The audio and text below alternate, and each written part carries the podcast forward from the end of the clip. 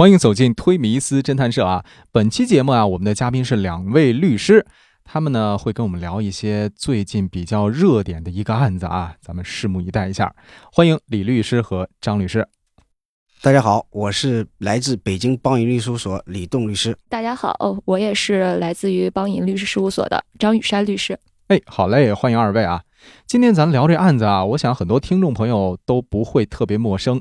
就是这去年十一月啊，某天下午，在重庆有一小区，有一对不到三岁的姐弟啊，从十五楼坠楼身亡。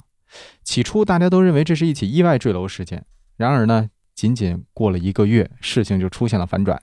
警方就侦查这起坠楼事件，被定性为一起故意杀人案，嫌疑人呢，竟然是两名幼童的亲生父亲，当然还有他的女朋友。去年二月啊，这对孩子的爸妈离婚了，原因就是这父亲有了情人。网上现在都在说啊，是因为现任不能接受这个生父张某有孩儿、有小孩儿，两人呢便共谋杀死了这个两名幼童，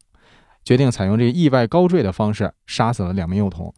然后他们就在这个当年的十一月二号下午，把这个俩孩子从十五楼给扔到了楼下。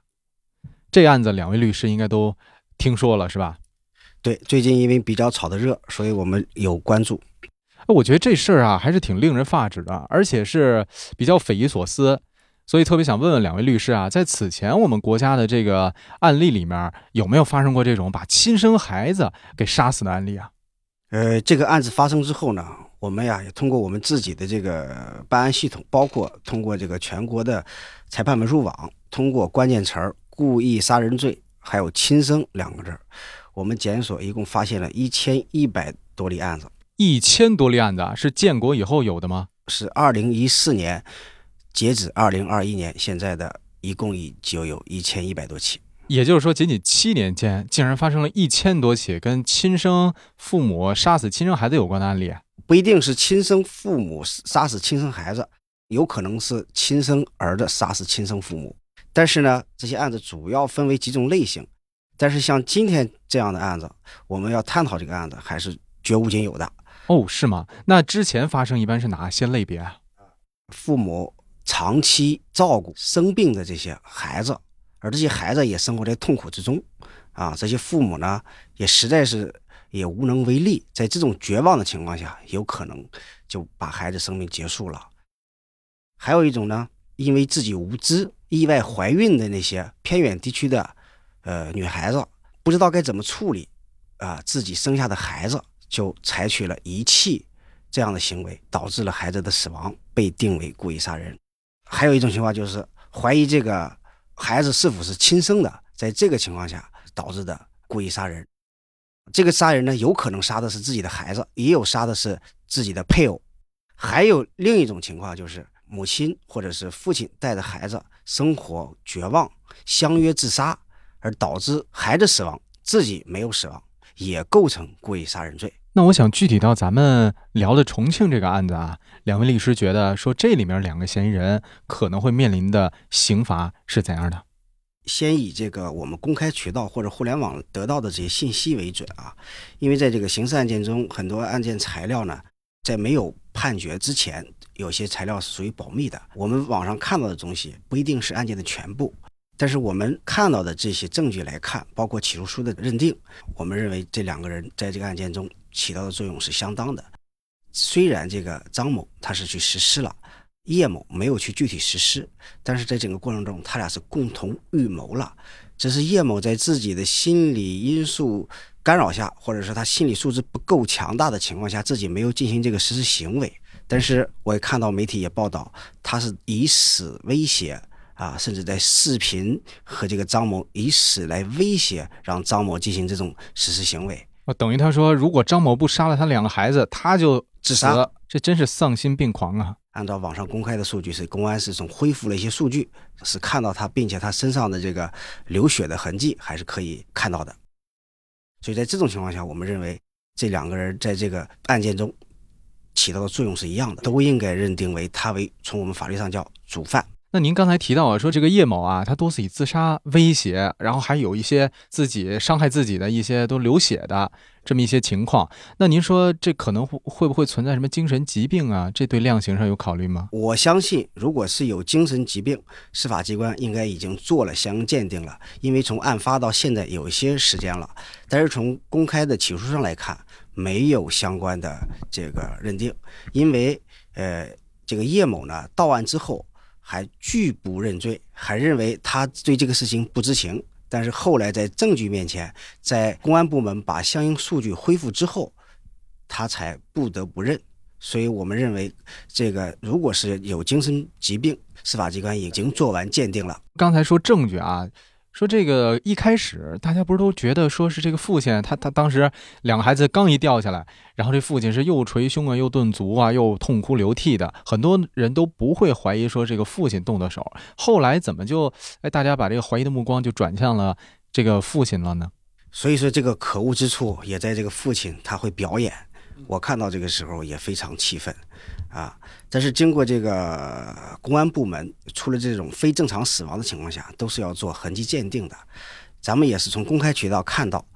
这个呃这两个孩子的身高是从那个窗户上掉下来的可能性不具备。这个邻居也反映，孩子这样身高自己是很难掉下去。公安部门也在掉下的窗台下边找痕迹，没有找到这两个孩子的任何痕迹，所以公安机关才认定为张某为嫌疑人。而且他是两个孩子同时坠楼嘛，那这种可能性发生的就更小了。那您觉得说在量刑上，这两个犯罪嫌疑人可能会面临怎样的处罚？无论是从道德上，还是从法律上，从我们中国的传统认知上，他这种行为真是不处以极刑都很难平门分。作为一个律师啊。经常接到各种各样的委托人的这个委托，包括我今年也处理这个故意杀人案件，或者是还有抢劫致人死亡，其中都是有可以找到减轻的一些情节。但是这个案件呢，最起码我们从公开报道的材料上看，我们找不到可以对他减轻处罚的情节，所以我们推断这个案件应该是被判处极刑，死刑立即执行。这两个嫌疑人没有任何从轻判的这个机会了。那如果作为这一方的嫌疑人的辩护律师，他还有这个必要吗？就是他还怎么去帮助这个嫌疑人呢？前提是从我们公开看到的证据材料来看，辩护空间是非常非常非常小。但是如果是说他现在的辩护人看到的案卷是否有其他一些减轻或者的一些情节，也有可能。呃，涉及到可能被判处死刑或者无期徒刑的，按照我们国家的相关法律规定，在这个过程必须是有律师的。即使当事人不委托律师，法院也会指定律师来为他进行辩护，因为这是两个涉及到，一个是涉及到生命权，一个是涉及到非常严峻的人身自由，这个两个权利都是非常重大的权利。在这种情况下呢，无论是从保障人权，为了维护司法公正，必须有律师参与。在这个实践过程中，也确实也有冤假错案啊，所以说律师的参与还是非常有必要的。那我还想请问一下两位律师啊，说您怎么看待为这种死刑犯啊或者罪大恶极的这些犯人辩护的律师？这种律师面对舆论的这种风暴啊，好像比较严峻。之前有一些非常热点的一些案件吧，那这个时候担任犯罪嫌疑人的律师，往往在网上也是唾骂。哎，对对对，说您怎么看待这这种律师？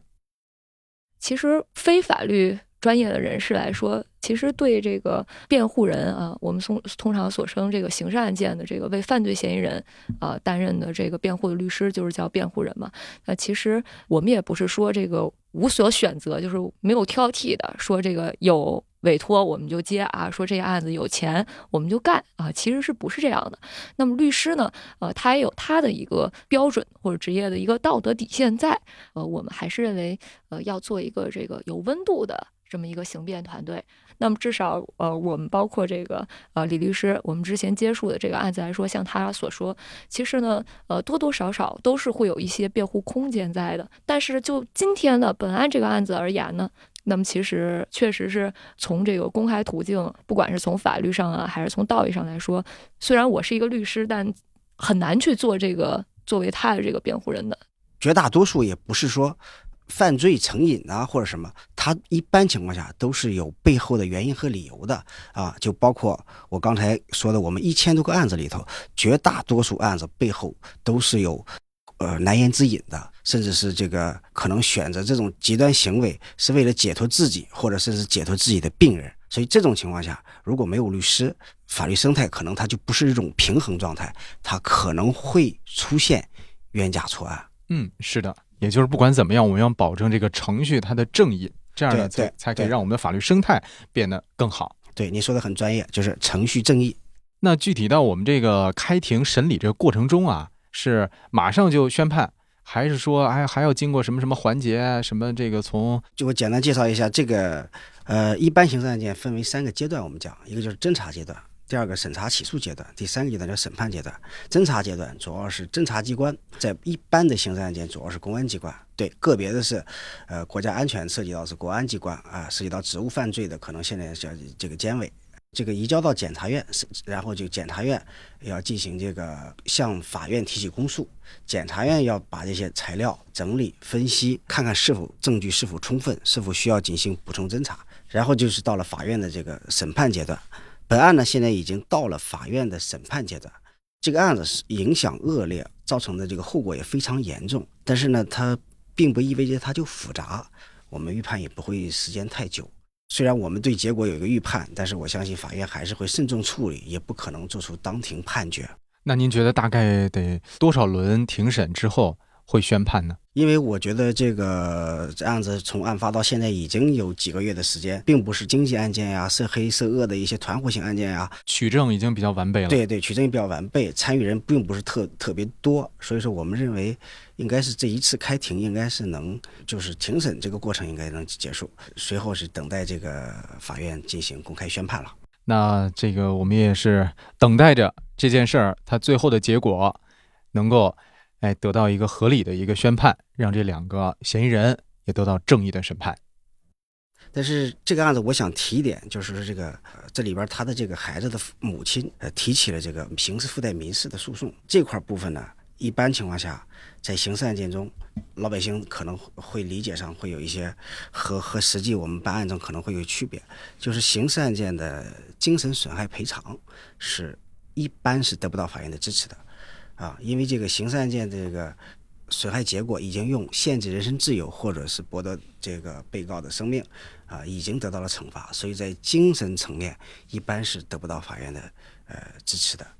啊，一般是以他的物质损害为基础。当然，像本案中他可以提的这个死亡赔偿金，啊，那等于它不仅是一个刑事案件，它也是民事案件，它是两个交织在一起，还是比较复杂的一个。刑事附带民事。那本期推迷斯侦探社就跟您聊到这儿了，我们下期不见不散。